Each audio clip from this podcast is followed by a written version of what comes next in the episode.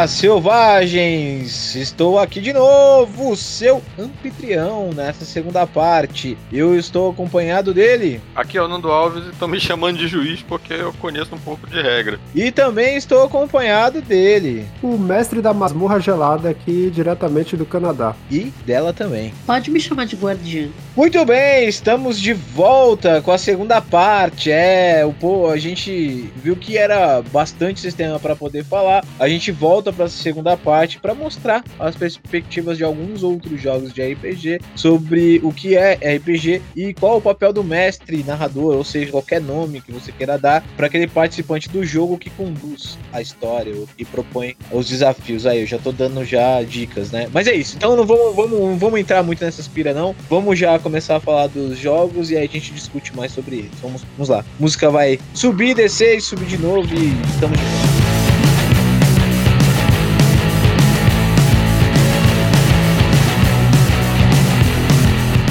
E estamos de volta! E bom, e já vamos, sem falar muito, já vamos falar já de um sistema, sistema bacana, um sistema que eu gosto, um sistema que eu simpatizo. Dungeon World. Fernando, o que, que Dungeon World fala sobre RPG? Então, a gente vai falar aqui sobre o sistema Apocalipse, né? Que os sistemas baseados em Apocalipse, e o Dungeon World é um deles. No caso do Dungeon World, ele começa, como ele não é um sistema genérico, ele vai falar sobre o Dungeon World, sobre o que seria esse mundo de aventuras e tal. E vai introduzir o jogo, o livro, basicamente falando das classes, do que cada classe classe é, tal, qual é o mote de cada classe, para depois falar, ó, por que jogar, fazer uma pergunta, né? Por que jogar Dungeon World? Aí ele vai falar, primeiramente, para ver se os, seus personagens realizarem feitos incríveis, acompanhá-los enquanto exploram o inexplorado, destroem o indestrutível, viajam dos abismos mais profundos do mundo aos picos mais elevados dos céus, para vê-los no centro de enormes eventos e grandes tragédias. Em segundo lugar, para vê-los é, lutar juntos, reunindo-se como um grupo e apesar de suas diferenças, e erguendo-se contra seus adversários ou discutindo sobre a partida E em terceiro lugar, porque o mundo ainda tem muitos lugares a ser explorado. Então, basicamente, aqui ele vai, vai mostrar que é um mundo de aventuras, né? Então, jogar Dungeon World é viver essas aventuras, explorar esse mundo e se relacionar enquanto um grupo. Então, ele vai, vai meio, meio trazer por que jogar pra, por causa desse motivo. E lá na frente, ele vai falar assim, como é jogar Dungeon World, né? Ele vai falar o seguinte, jogar Dungeon World é descobrir o que acontece com seus personagens ao se encontrarem com criaturas perigosas e excitantes, estranhas ruínas e pessoas pouco comum durante sua busca por ouro e glória. E nesse caso, é, é jogar para ver o que acontece é um mote principal do jogo. A ideia é que nós jogamos para ver o que acontece. Inclusive o narrador, ele também não sabe o que acontece. Aí vai continuar aqui. É uma conversa entre os jogadores e o mestre de jogo. O mestre diz aos jogadores o que eles veem e ouvem ao seu redor. E eles respondem o que seus personagens estão sentindo, pensando e fazendo. Alguma dessas descrições desencadeará um movimento, algo que fará todos parar e dizer: é hora de rolar uns dados e ver o que acontece. Por um momento, todos se reclinam reclinam sobre a mesa enquanto os dados rolam. A tensão e a excitação sempre estão, sempre estão entre os resultados, independente de como os dados pararem. Então, não importa como o, o resultado no final das contas. A ideia é que o jogo tem que se manter excitante, mesmo que os personagens consigam fazer o que querem, ou falhem, ou não consigam fazer. E lá na frente, então ele vai falar que o mestre jogo tem, tem os seus objetivos. E ele vai falar que basicamente os objetivos são três: que é retratar um mundo fantástico, encher a vida dos personagens com aventuras e jogar para descobrir o que acontece. Então a ideia de retratar o mundo fantástico aqui, o, o papel do narrador, do, do, desculpa, do mestre jogo, que é como ele chama, é ter que. Ele vai ter que trazer, como é que eu posso dizer, dar vida de uma certa maneira esse, é, a, a, aos jogadores, ser, é, é, mostrar aos jogadores o que eles veem, o que ele. o, o cheiro que os personagens sentem, todas as, as, sensações. Isso é, isso é, o narrador tem que ajudar a, retratar esse mundo e de forma fantástica, sempre lembrando que o, que o mundo é fantástico, ele não é um mundo simplesmente comum. É, ele precisa sempre lembrar que o jogo tem que ter aventura, então aí é uma coisa que o Godel falou no episódio passado. O jogo não é sobre os jogadores conversando no bar. É um jogo sobre aventura, sobre perigo. E, mas não necessariamente é, é para vencer esses perigos. É basicamente passar por perigo. E jogar para descobrir o que acontece, inclusive o narrador. Então, eu, a ideia de, de a de, principal diversão do jogo é descobrir, ver o que acontece, não necessariamente ganhar. Né? Então, eu, eu, o que eu acho interessante é que ele é um, um RPG que ele, é o,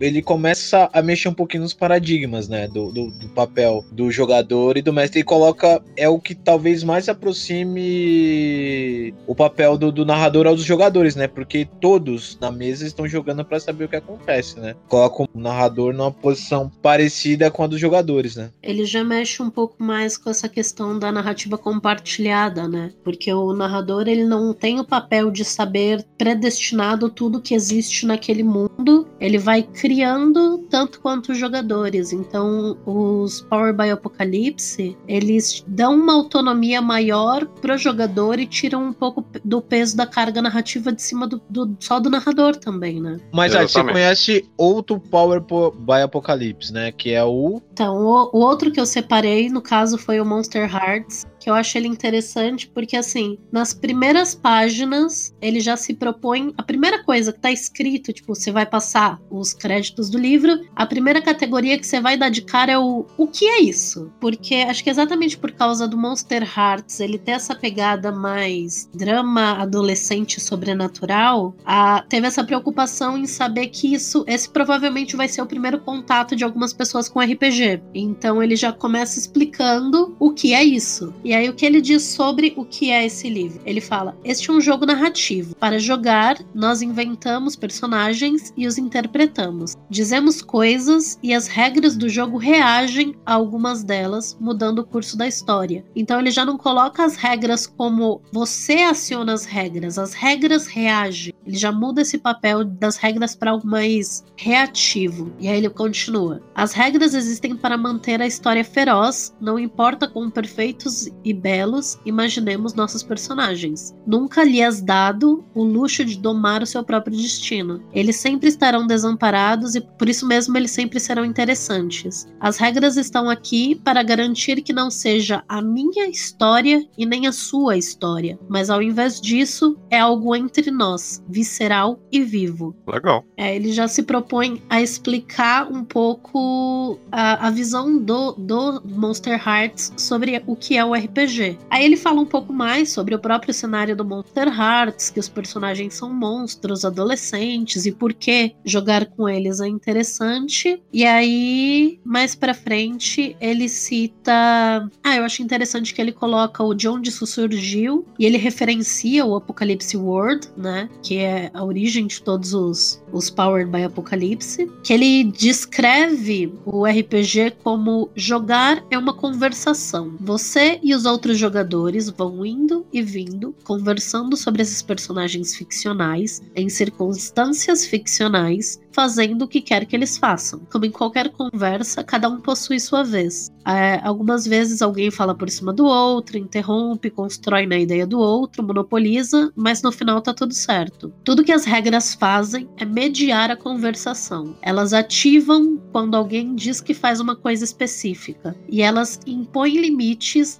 naquilo a ser dito. Aí a gente, a gente entraria um pouco nessa diferença do próprio Powered by Apocalypse que ele não traz atributos, perícias exatamente. Ele traz movimentos, né, para serem jogados nas regras. Eu, eu acho assim que essa questão dos movimentos é algo que é muito interessante no jogo porque ele deixa claro os, a ficção, ou seja, a narrativa tem que ativar os movimentos. Nunca posso dizer eu faço um teste de alguma coisa. Você, as regras são claras, elas dizem isso nunca vai fazer você fazer esse teste. Se você chegar com o seu narrador e pedir eu quero fazer um teste de alguma coisa, nada acontece. Você tem que dizer o meu personagem vai pro procurar, vai, vai tentar observar se ele encontra alguém no meio do mato. Aí sim, isso engatilha um movimento. E aí esse movimento tem um nome lá, e cada um deles vai ter um nome diferente. Sim. É, então isso, isso é muito interessante, porque ele sempre diz assim: a narrativa vem primeiro, aí você vai para as regras e depois volta para a narrativa. Tu não pode ficar só nas regras ou só na narrativa. E ele é claro, as regras são importantes. As regras, uma coisa que ele sempre diz: o narrador deve seguir as regras. No Dungeon World, ele vai falar o seguinte: ao sentar na mesa para ser um MJ, você irá descrever a situação, seguir as regras, fazer movimentos e explorar sua preparação. Então, fazer movimentos nesse sentido, de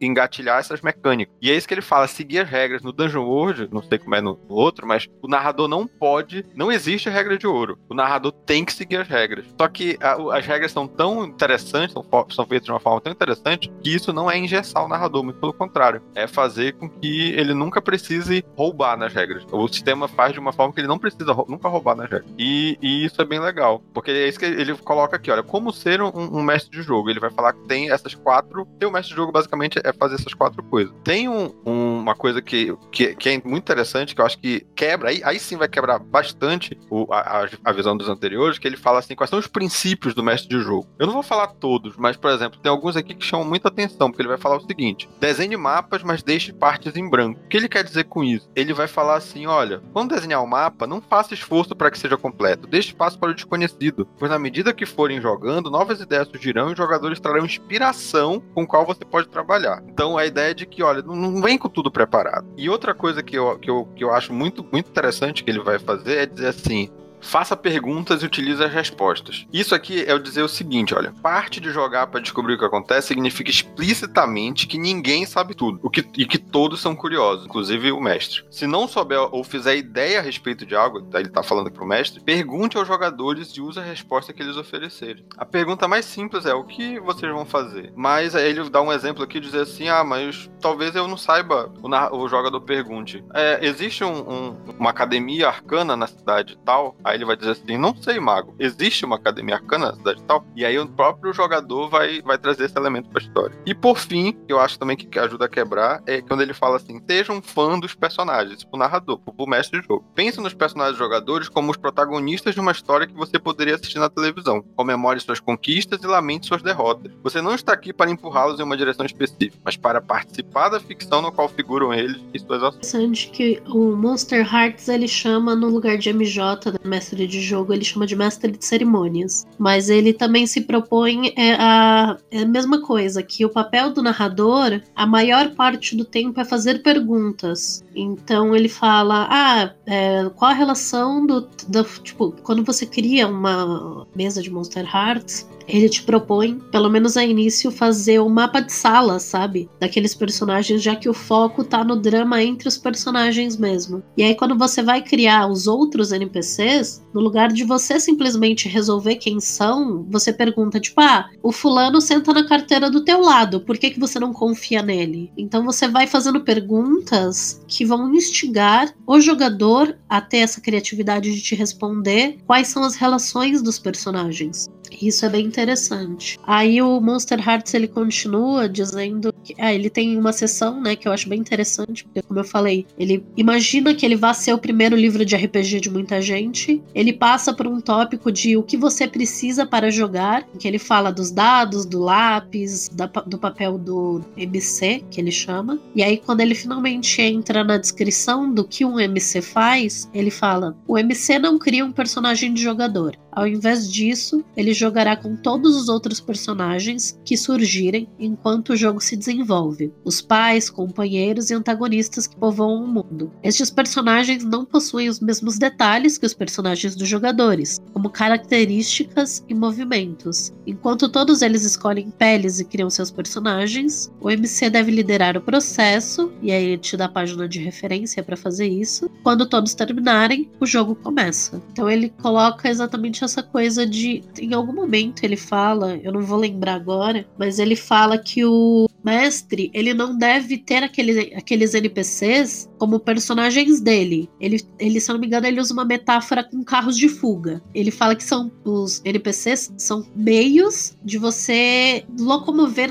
tipo, mover a narrativa. Só que quando você não precisar mais deles, você tem que descartá-los para você não criar esse apego com esses personagens que a gente vê muito aquela, aquela piada do ah, o NPC do narrador, NPC de abreviação de ninguém pode comigo, né? Ah, Então ele se propõe a você não ter esse apego com os NPCs porque eles são apenas ferramentas da sua história. Eles não são o teu alter ego jogado dentro do mundo da narrativa. Que é uma perspectiva muito, muito interessante, né? Eu, eu conheço pouco, confesso que eu joguei Dungeon World Apocalipse Engine uma vez só. E mas ouvindo vocês falar, me deu muita vontade de jogar, assim. E, e de narrar também, né? E- ele, ele, ele é muito convidativo. O Fernando, ele é um fã enrustido de Dungeon World. Declarado, declarado. Declarado, declarado de Dungeon World, e ele sempre falou uma coisa que, inclusive aqui no cast, né, eu acho muito interessante, que é esse lance de que ele facilita muito a vida do mestre. Isso também, no Monster Hearts, ele também segue essa... Isso é uma temática do Power Boy, by Apocalypse, da maneira geral, né, de, de facilitar a vida do mestre também, né. Sim, até porque ele tira, ele tira muito desse cargo que a gente tem nos RPGs mais antigos, de que você tem que ter tudo planejado. Ele te deixa muito mais aberto ao improviso, só que no lugar de te falar, ah, improvisa e te vira, ele te dá as ferramentas de improviso necessárias. E eu diria que ele também tira essa carga de que tu que tem que improvisar. Joga Sim. pros jogadores. Joga pra- É um jogo do grupo, cara. Quem tem que inventar é o grupo, não é só tu. Devolve a pergunta. Isso. Só que eu acho assim, eu, eu já acho que ele facilita muito a questão da preparação, porque ele te tira essa questão de tu ter que saber tudo. Eu, o Goldel até tinha falado assim, ah, eu sou um narrador, eu, eu fico muito preocupado em tentar cobrir o máximo possível na minha preparação. E ele fala assim, não, não precisa. E eu concordo, porque no final das contas, cinco cabeças pensando é muito melhor do que uma só. E funciona na mesa de jogo. Só que eu acho o Dungeon World, por exemplo, um, RPG excelente pra quem é um jogador iniciante, mas precisa de, de um narrador experiente. E ele é meio complicado pra quem já é muito macaco velho no RPG pra se desprender um pouco dos paradigmas antigos. É verdade. Eu percebi isso quando eu finalmente fui jogar ele. Eu percebi, tipo, pelo que vocês leram, e eu já ouvi antes, nunca joguei Powered by the Apocalypse, mas eu acho a filosofia dele de jogo, o que é que ele enxerga como mestre de cerimônia maravilhosa. E eu tento, mesmo sem ter jogado esses jogos, PBTA, incorporar o máximo que eu sei nos meus jogos de Savage Worlds. Mas é bem difícil, porque é um paradigma levemente diferente. Savage Worlds não dá as mesmas ferramentas que PBTA. Porém, eu percebi que isso depende muito dos jogadores que você tem na mesa. Eles têm que ser proativos, eles têm que ser criativos, eles têm que querer ajudar também. Porque se for jogador com paradigma de D&D há 15 anos, você vai ter que improvisar tudo. Sim. Porque eles não vão estar acostumados. Exatamente. E, e aí é um problema sério isso, porque é, realmente depende dos jogadores, por isso que eu digo que ele é muito bom para jogadores iniciantes, porque eles não têm maneirismo. Eles, se você chegar e,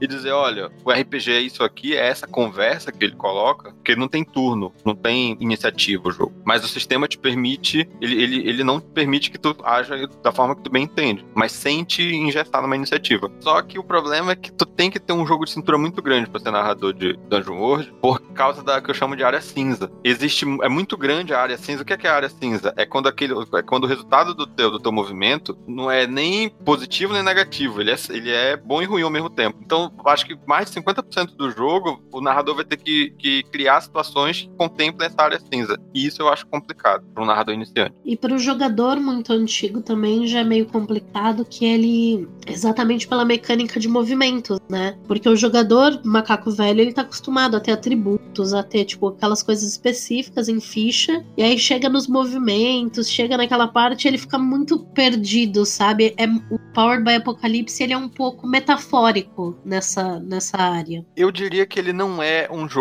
de otimização, de ações otimizadas. Ele não é um jogo que vai premiar que você faça combate tático, nada disso. E às vezes isso é difícil para quem sai de um. Até como mestre, como você vai falar do Fade depois, mas ele também sofre desse mesmo problema. Se tu vier com aquela ideia de que vai fazer teste a cada coisa, o jogo não funciona. Sim. Então, tem que te desprender dessa ideia de teste. Tem que desprender essa ideia de fazer teste pra tudo. A gente tem muito nesses jogos que fazem que, é fa- que os testes são binários, de você conseguir ou não, de fazer teste pra tudo. E aqui não. Aqui você só tem que fazer teste quando a falha for legal. Quando, quando falhar no teste é tão interessante quanto passar. Sim. Eu tenho uma agonia com obstáculos e conflitos, que é basicamente o narrador falando aperte X para continuar. Que é você tá andando pela não sei o que, tem esse, esse buraco aqui, joga atletismo para pular, aí todo mundo joga, aí todo mundo pula, aí ele continua. Ah, não sei o que, não sei o que, tem esse rio, agora jogue na época passada, nadar, aí todo mundo joga. Pronto, passou. Ah, me dá uma raiva. É É só isso mesmo, desabafo.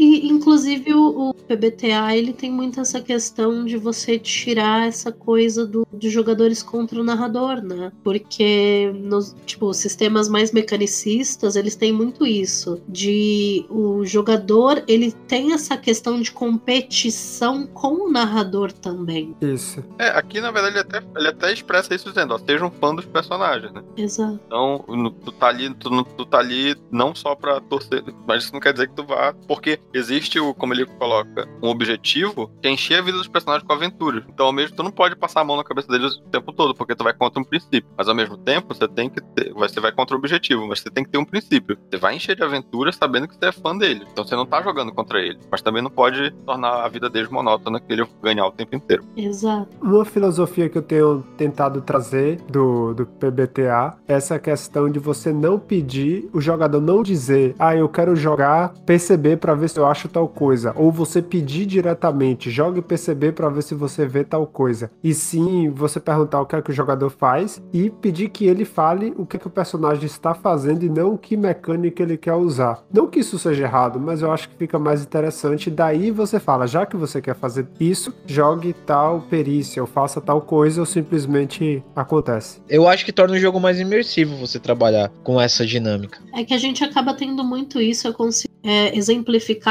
com cena de, de investigação. Você vai para um lugar e você fala para o narrador: Ah, eu quero rolar investigação. Tá, mas o que, que você tá olhando? Você tá olhando se tem algum vestígio? Você tá olhando se tem alguma rota de fuga? Você tá olhando se, sabe, a, a, o ângulo da qual a, a, vítima foi baleada? Você tem um milhão de coisas que você poderia me dizer o que você tá de fato querendo perceber. Tu me falar só, eu quero rolar investigação, não me dá margem para trabalhar como narradora. Então, assim, você tem que me dizer o que você tá prestando atenção para eu te dizer o que você percebe. Sim, sim. Senão tu acaba até dizendo mais do que. Enfim, eu, eu acho que esse que é o ponto, né? As regras estão ali para servir a narrativa. Muitas vezes a gente faz o contrário. A gente faz a, a narrativa ser uma consequência das regras somente. Isso. E perguntar pro, narrador, pro jogador o que é que você quer, qual a sua intenção com isso, né? Como a Hades falou aí. Pra ele ser um pouco mais específico, porque às vezes você tá sem ideia nenhuma e isso ajuda a você dizer o que acontece. Porque, Sim. por exemplo, eu quero investigar nessa sala. Você, como narrador, sabe que não tem nada ali. Mas vai que ele diz, ah, eu quero ver como que o vidro foi quebrado, para dentro ou pra fora, por exemplo. E aí você, ah, então eu posso ajudar nisso, talvez. Aí você dá uma dica ou você dá uma resposta que vai ajudar nesse sentido. Sim. Agora eu vou perguntar uma coisa para vocês, com relação a. Entra no ser fã dos personagens. A Hades falou no último jogo, inclusive, que essa questão de punir o jogador por esquecer algo que nem é tão importante. Então, por exemplo, ah, vocês chegaram em tal lugar, aí fala assim, e o cavalo? Ah, eu esqueci o cavalo. Aí tu vai dizer assim, não, já que tu não falou nada, o cavalo ficou lá. Só que, tipo, isso não faria nenhum sentido dentro da narrativa. Ou, ou qualquer coisa que, que não faria sentido aquele jogador, aquele, aquele, personagem, esquecer. Por exemplo, ah, você não falou que você juntou sua arma do chão no final do combate, então sua arma ficou lá. Mano, mas ele é um guerreiro, ele não vai... É, é para mim, quando faz mais sentido na narrativa, eu não ligo. Por exemplo, que você falou do cavalo. Cara, não, você não precisa me dizer que você monta no teu cavalo para ir para a próxima cidade. Se você tem um cavalo do teu lado, eu presumo que você vá tomar o passo mais lógico, que é montar no cavalo. Pois é. E, e esse, esse paradigma de você ficar tendo que lembrar tudo de jogador com memória idética que tem que ter, faz aquele jogo num, que fica num ritmo muito chato que eu acho, que é, olha, estamos indo, eu vou pegar a corda, ração para cinco dias, exato, três exato. tochas, Nossa. vou botar no meu cavalo, estou tirando minha armadura para dormir, vou pendurar do meu lado com o sino na minha armadura para se alguém mexer, tocar o sino e eu acordar. Fala, porra, velho, fala só que vai dormir que tá tudo certo e pronto. É, isso eu costumo quebrar já logo no começo, quando eu falo que assim, olha, a, é, principalmente quando eu narro em evento, eu entrego as fichas e falo, ó, tem algumas coisas anotadas nos equipamentos de vocês, mas se houver alguma outra coisa que seria importante nesta situação, que faria sentido os personagens terem, eu não vou nem cobrar o Benê que o Savage te propõe a cobrar para você, tipo, ter aquele item. Se faz sentido o personagem ter, o personagem tem. É simples, cara. Sim, sim. O, o, isso me lembra do The Gamers, só pra gente encerrar isso, que é a questão de falar assim: ah, o meu personagem entrou na masmorra, é um ladino. Ah, você caiu na armadilha. Ele falou, mas como? Eu estava indo devagar pra detectar a armadilha. Ah, você não falou isso. Ele falou, mas eu sempre tô desse jeito. Aí o narrador fala assim: você vai na igreja desse jeito? Você come desse jeito? Você vai. Não, então você tem que dizer. Então, tipo, pô, mas ele é um ladino. Ele não ia. tipo, ele entendeu Pois que ele é. sempre tá lá pra isso. Então, é Mas algo- essa do, da armadura do Godael me fez lembrar uma galera que não declarava que tirava a armadura pra exatamente pra se tomasse ataque de oportunidade durante a noite tá de armadura. Aí tu olha pra cara da pessoa e pergunta, irmão, tu já tentou deitar com uma placa de, de tipo, uma chainmail no teu peito? Você tem noção do quanto isso pesa? Você não vai dormir, brother. Muito pesado. Mas enfim, guardar e indicar equipamentos à parte, vamos ver o que, que o Fate né, tem pra falar sobre o que é RPG e qual o papel do mestre no próximo vídeo.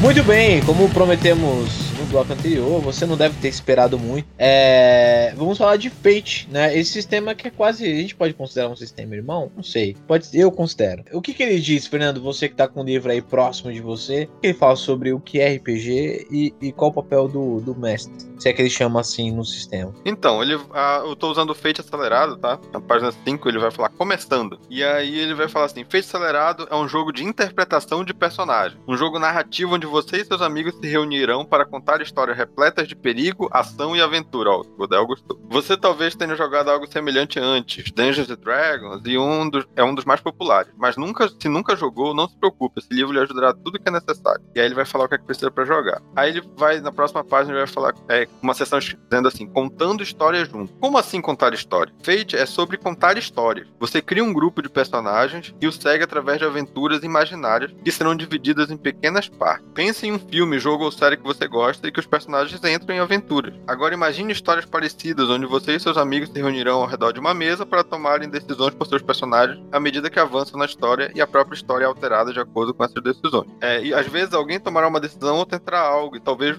é, você não tenha muita certeza sobre como resolver a situação. Aí que você lança os dados para saber o que acontece. No final ele fala assim: como funciona? Todos na mesa, narrador e jogadores, são responsáveis por contar a história. É importante ele dizer isso. Olha, todos na mesa, narrador e jogadores, ele frisa, são responsáveis por contar a história. E ele chama de narrador. Basicamente, aqui na parte de narrando, narrando o jogo, lá na página 35, ele vai falar assim: o narrador possui várias responsabilidades, como desenvolver os conflitos para os jogadores, controlar os personagens do narrador e ajudar todos a aplicar as regras para cada situação de jogo. Aí ele vai falar várias coisas aqui sobre como. Aí ele fala assim: aprenda como ser um narrador. Tornar um narrador é guiar as suas sessões, e guiar suas sessões pode ser intimidador e até mesmo difícil nas primeiras vezes. Esse é um tipo de habilidade que re- requer prática para se tornar um expert. Então não se preocupe, você se tornará cada vez melhor à medida que praticar. Se quiser ler mais sobre como ser narrador, há diversos capítulos do Fate Básico, aí ele joga lá pro Fate Básico. Então basicamente ele vai aqui ajudar mais nas regras, sabe? Mais nas regras e vai dizer como or- organizar a sessão, esse tipo de coisa. Eu acho importante também falar pro ouvinte, de repente ele só joga Savage Worlds, que o Fate Acelerado ele é tipo uma versão. Ele é uma ideia mais concisa do Fate, né? Mais resumida e tal. Como o próprio nome já é meio autoexplicativo, acelerada. E nesse sentido, eu acho que ele se aproxima muito do Dungeon World, né? É, nessa questão de ser uma coisa mais aberta. Mas é que eu não, não tive experiência em mesa com Dungeon World e Fate sim. Mas quando eu joguei Fate, eu senti que era. Embora ele tenha uma proposta mais moderna, aí pode ter. Pode ser, pode ser a questão dos mestres que eu joguei. Ele me pareceu mais um RPG tradicionalzão. Inclusive, uma das vezes que eu joguei, o mestre cometeu uma coisa que eu não gostei muito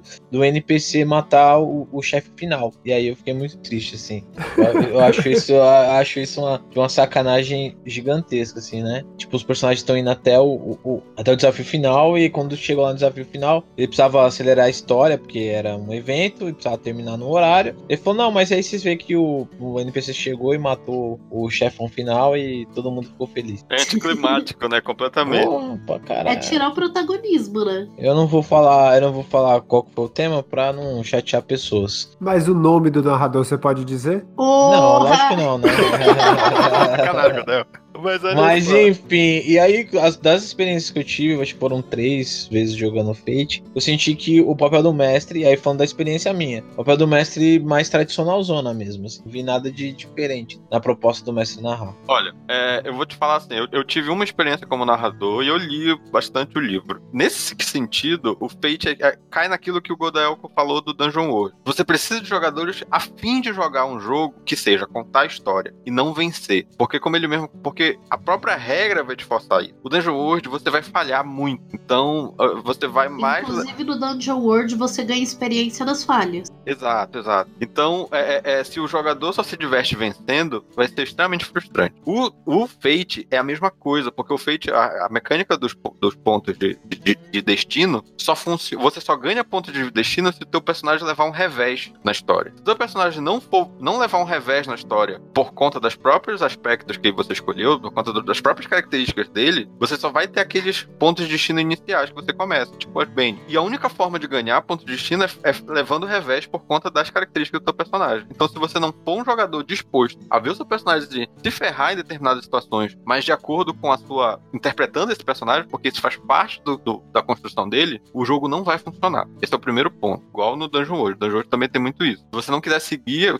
a, a proposta do jogo, vai ser só frustração. Agora, e dito isso, eu vejo que o narrador no, no, no, no Fate, ele tem esse papel, assim, ele, ele, ele também não é um, um jogo que o narrador tem o controle total, ele pode burlar as regras, ele não pode também. Ele tem que seguir as regras, só que ele tem nas regras diversos mecanismos que ele consegue fazer intervir na narrativa, premiando os jogadores com pontos de destino, por exemplo. E, ou seja, Fernando, sabe, sabe o que eu acho com relação ao Fate? Hum. Eu não acho que o mestre. é, eu acho que ele tem uma coisa que é diferente do Dungeon World, no sentido que não é que o mestre ele tem, tem mais poder. Eu acho que os jogadores. Tem, o Fate ele faz com que os jogadores tenham um poder quase equivalente ao do mestre. Então, os jogadores Sim. eles podem desafiar o mestre em certas situações, o narrador em certas situações. Eu acho, não sei, a minha percepção sobre Isso. é o contrário, assim. Na, na verdade, tu pode, o, o jogador pode gastar um ponto de destino dele e forçar uma- um, um aspecto, ou seja, faz- trazer algo negativo das- das- da, da característica de um NPC, que ele sabe que, que- que esse NPC deixou claro, e o, e o narrador vai ter que colocar isso em jogo. Então é como se eu desse uma Bane e dissesse assim: olha, eu sei que esse cara é egoísta. Isso vai entrar em, em- em cena agora. Tome esse, esse ponto aqui. E o narrador vai ter que fazer isso. É como uma carta de,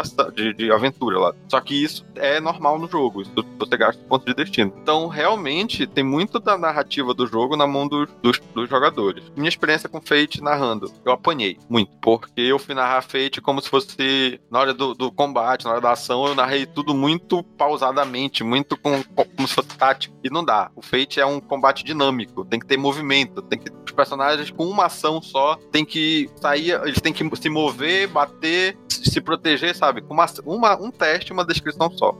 Como, como no Dungeon hoje. E não como no GURPS, que cada ataque é um golpe. É, aí eu já acho ele um pouco abstrato demais. Pra minha cabeça ele não funciona bem. É, ele é bem abstrato. Mas eu já li os dois livros, tanto o acelerado quanto o normal, e estou doido pra jogar, só que não acho mestre. Fica aí, se você é mestre de Fate, me chama.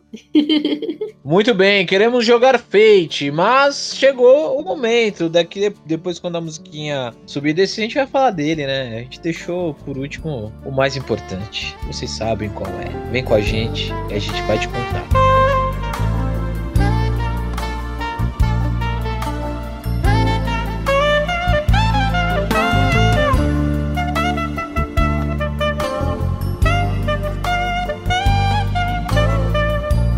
Muito bem, estamos de volta com muita alegria e amor no coração, porque chegou o momento. Qual momento? O momento de falar de Savage Worlds, esse sistema maravilhoso e que cada um desses integrantes desse podcast ama e adora falar. E quem vai falar pra vocês agora do Savage Worlds é ele, Godael. Godael, pra esse sistema maravilhoso, o que, que é o RPG e qual o papel do narrador dentro desse sistema, o maior de todos os sistemas de todos os tempos? Queria dizer que eu estou honrado por falar, ter a oportunidade de falar desse sistema aqui para vocês e queria agradecer primeiramente ao Savage Casters por terem me dado essa oportunidade, a minha esposa por Mandar me um beijo apoiar. pra Sushi. Isso. Mandar um beijo pra Xuxa e pra Sasha. e para todos os ouvintes que a gente está aqui por vocês. Então, é, pelo que eu me recorde, o Savage World Deluxe não tem uma definição do que é RPG e qual é o papel do mestre nele, correto? Ou estou enganado? Ele não tem o que é RPG, realmente, ele não fala o que é RPG. Ele, assume que tu sabe o que é e bola pra frente. Bola pra frente, vida que segue. E no novo, que é o que eu vou falar, ele tem dois parágrafos dizendo o que é RPG. Ele explica algumas coisas como usar o dado, como usar o deck de ação e tal, mas para falar o que é RPG, ele tem dois parágrafos só e ele não tem uma seção dedicada para dizer o que é exatamente o papel do narrador. Ele fala, mas isso é na outra seção lá de ensinando como semestre. E como o livro ainda não foi lançado português, a gente está com o livro em inglês, eu vou tentar fazer uma tradução aqui na hora. Se ficar confuso, me desculpem. Ele fala aqui o que é um jogo, o que é um RPG. Um RPG é um jogo em qual um grupo de jogadores assume a função de vários personagens numa tentativa de completar missões, contar uma história ou superar obstáculos definidos previamente pelo mestre do jogo ou GM. O GM pode criar todas essas coisas da cabeça dele, da imaginação, ou ele pode usar alguns dos cenários já publicados, cenários ou aventuras já publicados pela Pinnacle ou outros criadores. Então ele já fala aqui que os jogadores vão tentar superar obstáculos, completar missões e contar uma história definidos previamente pelo GM. Então já dá uma função aqui dele. Godel, perceba aí, ele fala que, na verdade, ou, né? Cada uma dessas. Isso, Na verdade, vai ser completar missões, contar histórias ou superar obstáculos. Então tu vai perceber que ele abarca que Savage Worlds dá pra fazer qualquer desses estilos. Você escolhe. exatamente. Isso, isso, isso que é legal no Savage Worlds. Ele permite que você seja desde o super tradicional ao mais próximo de ser narrativista. Sim. Na maioria das vezes, os jogadores e o GM simplesmente narrarão as suas várias ações na voz dos seus personagens ou daqueles em volta deles. Eu só queria dizer aí que não precisa ser necessariamente na voz dos personagens, né? Você pode dizer na terceira pessoa, falando como o jogador. Quando ele fala na voz, eu não imagino que ele esteja dizendo literalmente na voz. Eu imagino que ele fale no sentido de falando por aquele personagem, sabe? É, melhor. Torço que sim. E como o Savage Worlds é perfeito, então sim, ele falou nesse sentido, de você falar como se estivesse. Por favor, Retropunk, traduz dessa forma, tá? É, algumas vezes eles rolam os personagens. Opa, nada a ver. Algumas vezes.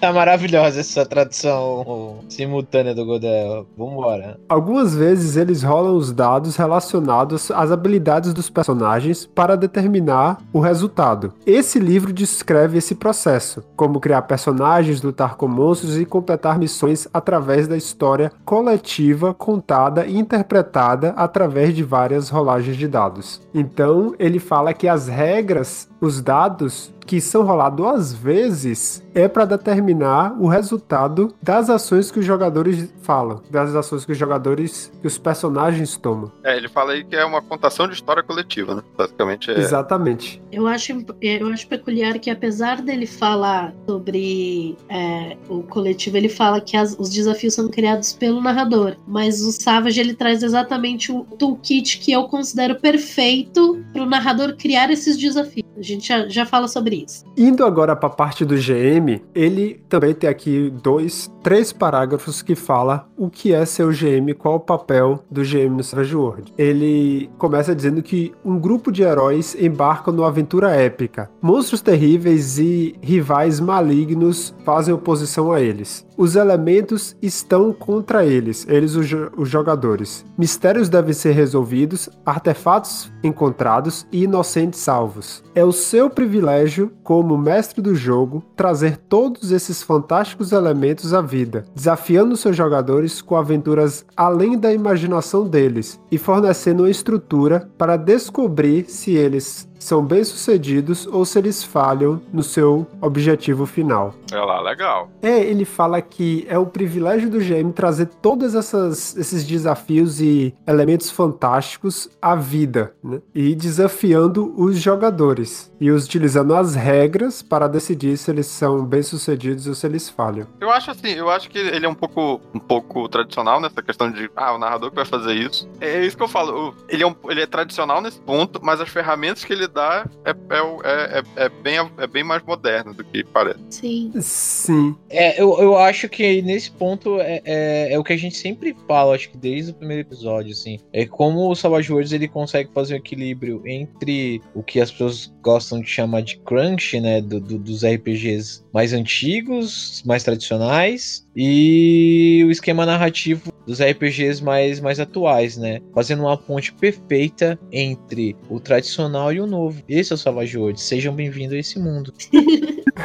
Exato. Eu costumo dizer que o Savage, ele é o meio termo entre os dois mundos. Entre aqueles jogos mais década de 80 mesmo, e os que esqueceram que já saíram da década de 80 e continuam com a mesma cara, e esses jogos mais narrativistas, porque ao mesmo tempo em que ele ainda te traz aquelas mecânicas de atributo, perícia, pontuação de ficha e você fazer essa construção combate tático. Combate tático, ele te dá todas essas opções de uma forma bem menos travada do que os jogos mais antigos. Ao mesmo tempo que ele faz isso, ele te traz um pouco da subjetividade dos jogos novos sem ser completamente abstrato, sabe? Então, no lugar de usar movimentos, você ainda vai usar aquela rolagem de atributo, mas ele vai ser uma coisa que vai te permitir, enquanto jogador, é uma autonomia muito maior do que simplesmente depender da tua sorte nos dados, sabe? Consegue controlar a história muito mais do que qualquer outro jogo tradicional. Sim, do que esses jogos tradicionais você, você tem esse controle exatamente pelos recursos que o Savage te traz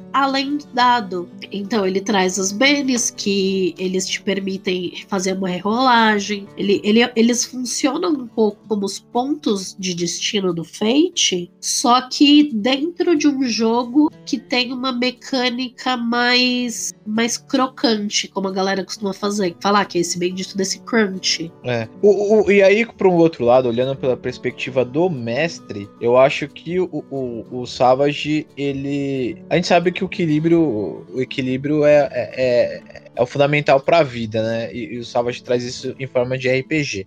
Mas eu acho que o mestre no Savage Worlds ele tem que estar tá muito esperto. O mestre que for um pouquinho mais desatento no, no Savage Worlds, ele pode ser engolido pelo jogo, no sentido de que o jogo ele é tão tão dinâmico e, e os jogadores eles têm tantos recursos para puxar o tapete do mestre e aí no bom sentido, né? Você tem as cartas, você tem os benes, que os benes eu acho que nem tanto, mas as cartas elas mudam muito muito a dinâmica do jogo e, e o mestre ele tá, tem que estar, tá, eu acho que um pouquinho mais preparado para poder lidar com isso. Tanto que eu conheço alguns mestres que não trabalham com as cartas porque não se sente confortável de ter essa mudança narrativa dele, né? E outra coisa que o Savage tem, que, que a gente apresentou no Dungeon World, que o Savage não tem, é a questão que a, o Savage ainda necessita de um, pelo menos em algum nível de preparação, que diga o Godael, né, Godael? Pois é. E assim, eu esqueci o que eu ia dizer. Ah, lembrei. O Savage Worlds, ele também, ele é a medida certa, porque você usa o que você quer como mestre. Se você é bem, acabou de chegar do D&D, você não bota interlúdio, você não bota encontro rápido. Você bota o seu combate tático, cheio de regras, que ele fornece muito bem, e que dá para fazer do jeito que você gosta. Se você veio do Fate, você larga esse negócio de combate tático, você usa encontros rápidos, você usa interlúdios, você usa a, as cartas de ação, você utiliza os, dá liberdade para os jogadores usarem o Benny da forma que fala agora, né? Que ele pode alterar elementos da história com a, o mestre concordando. Então, se você vem de um lado do outro, tem recursos para você jogar do jeito que você se sente mais confortável. E eu acho isso fascinante. É, eu acho é que é assim, e como o próprio Max falou, e tu abordou, o, quem não tá, quem, quem não se sente seguro não usa as cartas de aventura. Elas são opcionais. Quem, quem se sente seguro usa. É, é, é, No final das contas, na mesa do Savage World, tu consegue botar aquele, aquele jogador que não é inspirado, que não tá. Que não é que, que. Basicamente ele quer sentar, rolar os dados dele e descrever o personagem dele fazendo alguma coisa só. E tem e a mesma mesa vai ter aquele outro não, aquele cara que é inspirado, que ele gosta de dar ideia, que ele gosta de falar na, é, que ele gosta de, de ser criativo e, e, e, dar ideias de plots, enfim, de construir a história também. Então, na mesma mesa, o mesmo sistema permite tudo isso. Tu pode ter as duas coisas co coexistindo, ou só uma coisa, ou só outra, mas essa, essa é a graça do Savage para mim. É,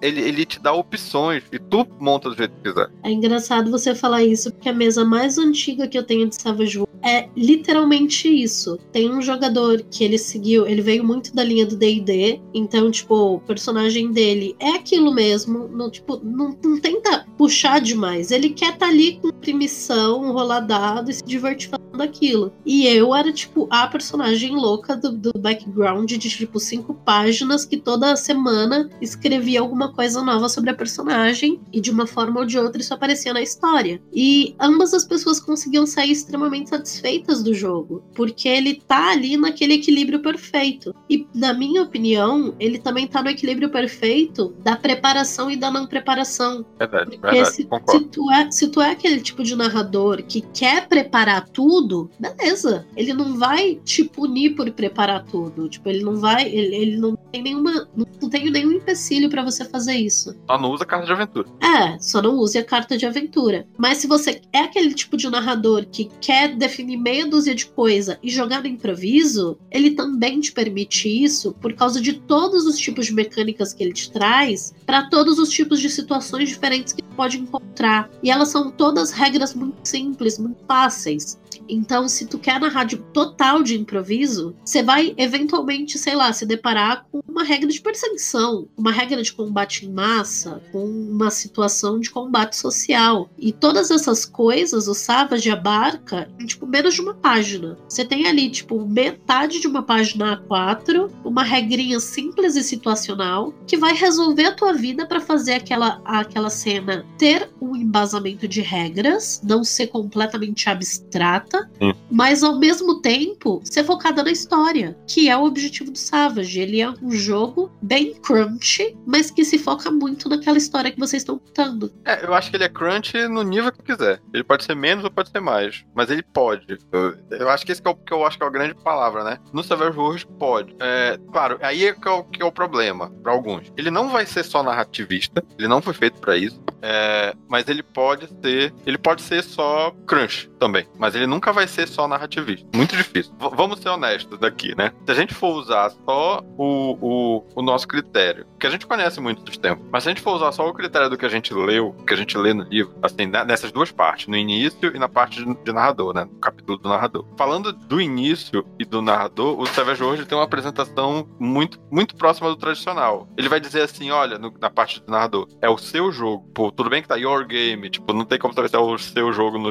no coletivo, mas é, como aqui é pro narrador, muito provavelmente tem que o seu jogo individualmente. Então, você vai apresentar o seu jogo pros, pros jogadores. Mas ele fala até aqui, essa é a diversão de ser um mestre do jogo. Criar, gerir e apresentar um mundo inteiro de aventuras para seus amigos e colegas. Pois é, então, é, então exatamente pô, o que você falou. Se for pegar por, pelo, pelo que tá escrito nessa, nessas sessões, igual como a gente fez com os outros jogos, é, ele se apresenta de, inicialmente como algo muito tradicional. Apesar de que alguns pontos vai dizer assim, ah, você pode ser isso, isso ou aquilo, como eu falei no início. Ou ser um jogo de contar história, ou ser um jogo de cumprir missão. Mas, no geral, ele vai ser muito tradicional. Mas à medida que você conhece o sistema, que você vê as, as ferramentas que ele tem, percebe que não. Que é tudo isso que a gente acabou falando aqui um pouco antes. Que ele começa com um pezinho ali no tradicional, mas ele vai migrando cada vez mais pro narrativista, né? Mais abraçar a ideia da, da, da narrativa mais do que, sei lá, o domínio do narrador. A narrativa e a narrativa ser algo geral. Pô, o, o que é o, os interlúdios? Para mim é uma ferramenta fantástica de improvisar. E eu acho que é isso, sabe? Se tu for ver, e até mesmo no próprio capítulo do narrador, que ele vai falar na frente: olha, não tenha medo de deixar seus personagens falharem.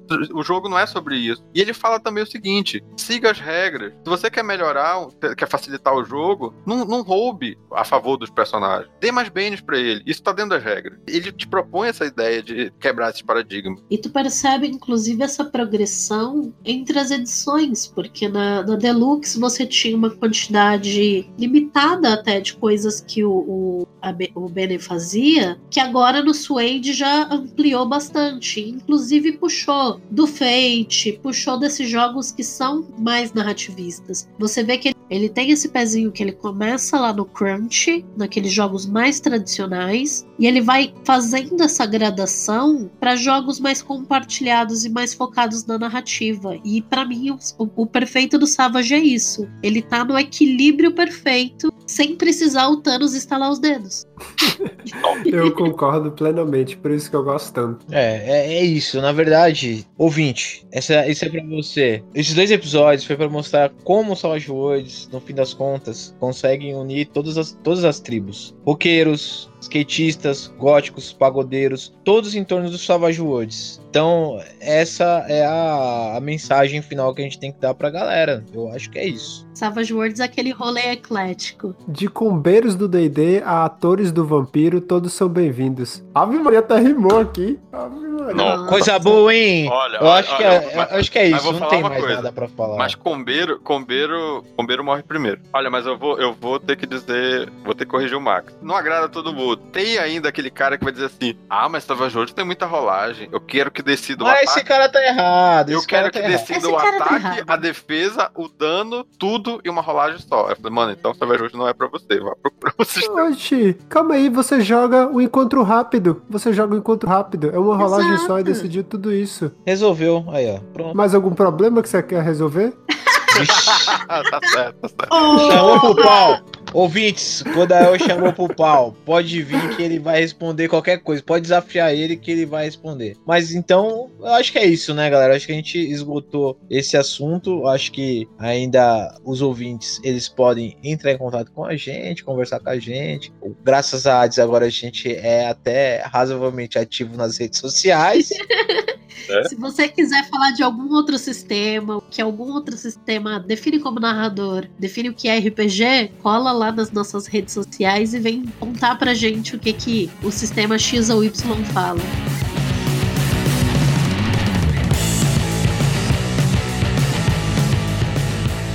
Ei, ei, não vai embora não. A gente tem uma notícia antes para você. Tá rolando o apoio tardio, porque eu não vou falar a palavra em inglês aqui não. O apoio tardio pro pra edição Aventura do Savage Worlds. E entre nas redes sociais lá no cartaz da Retropunk que eles estão lá. Então se você perdeu o, o, o apoio no financiamento co coletivo, você tem agora uma nova oportunidade um pouquinho mais cara de pegar a edição, edição Aventura do jogo. Então, é de olho. A gente vai colocar o link aí embaixo, então corre para lá e pega, meu. Imperdível, velho. E não é só isso, e pra quem já apoiou, vai contar o, o, o total acumulado nessa, nessa nova campanha para alcançar as metas que faltam ainda, sabe? Então, pra, se você já apoiou, é importante que dá visibilidade para esse, pra esse, pra essa nova campanha pra gente conseguir alcançar as metas mais altas. E é isso que a gente tá fazendo aqui no final das contas. Ou mesmo você, se você pegou um mais baixo de pegou só o livro e esse mês você olhou e falou, puta, Savage Worlds está merecendo, eu tô precisando me dar esse presente, eu tô podendo, você pode sempre aumentar o teu nível de, de contribuição. Você pode pegar aquela caixa de colecionador maravilhosa que eu já garanti a minha.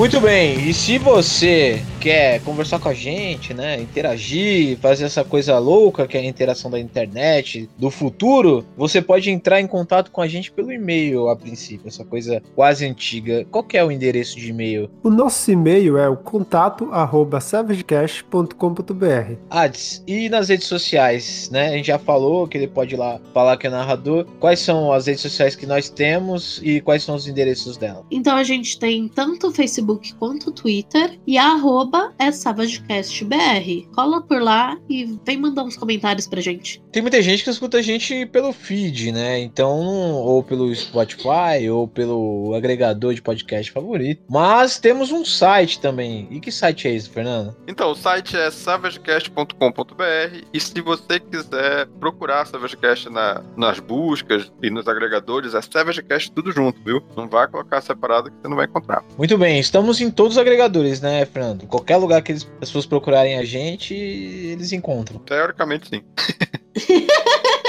Se tudo der certo e você não tiver um, um Snake Eyes no teu dado. Verdade. Então é isso, galera. É... Um, um beijo, um cheiro para todos os nossos ouvintes e até o próximo episódio. Uhul. Tchau, tchau.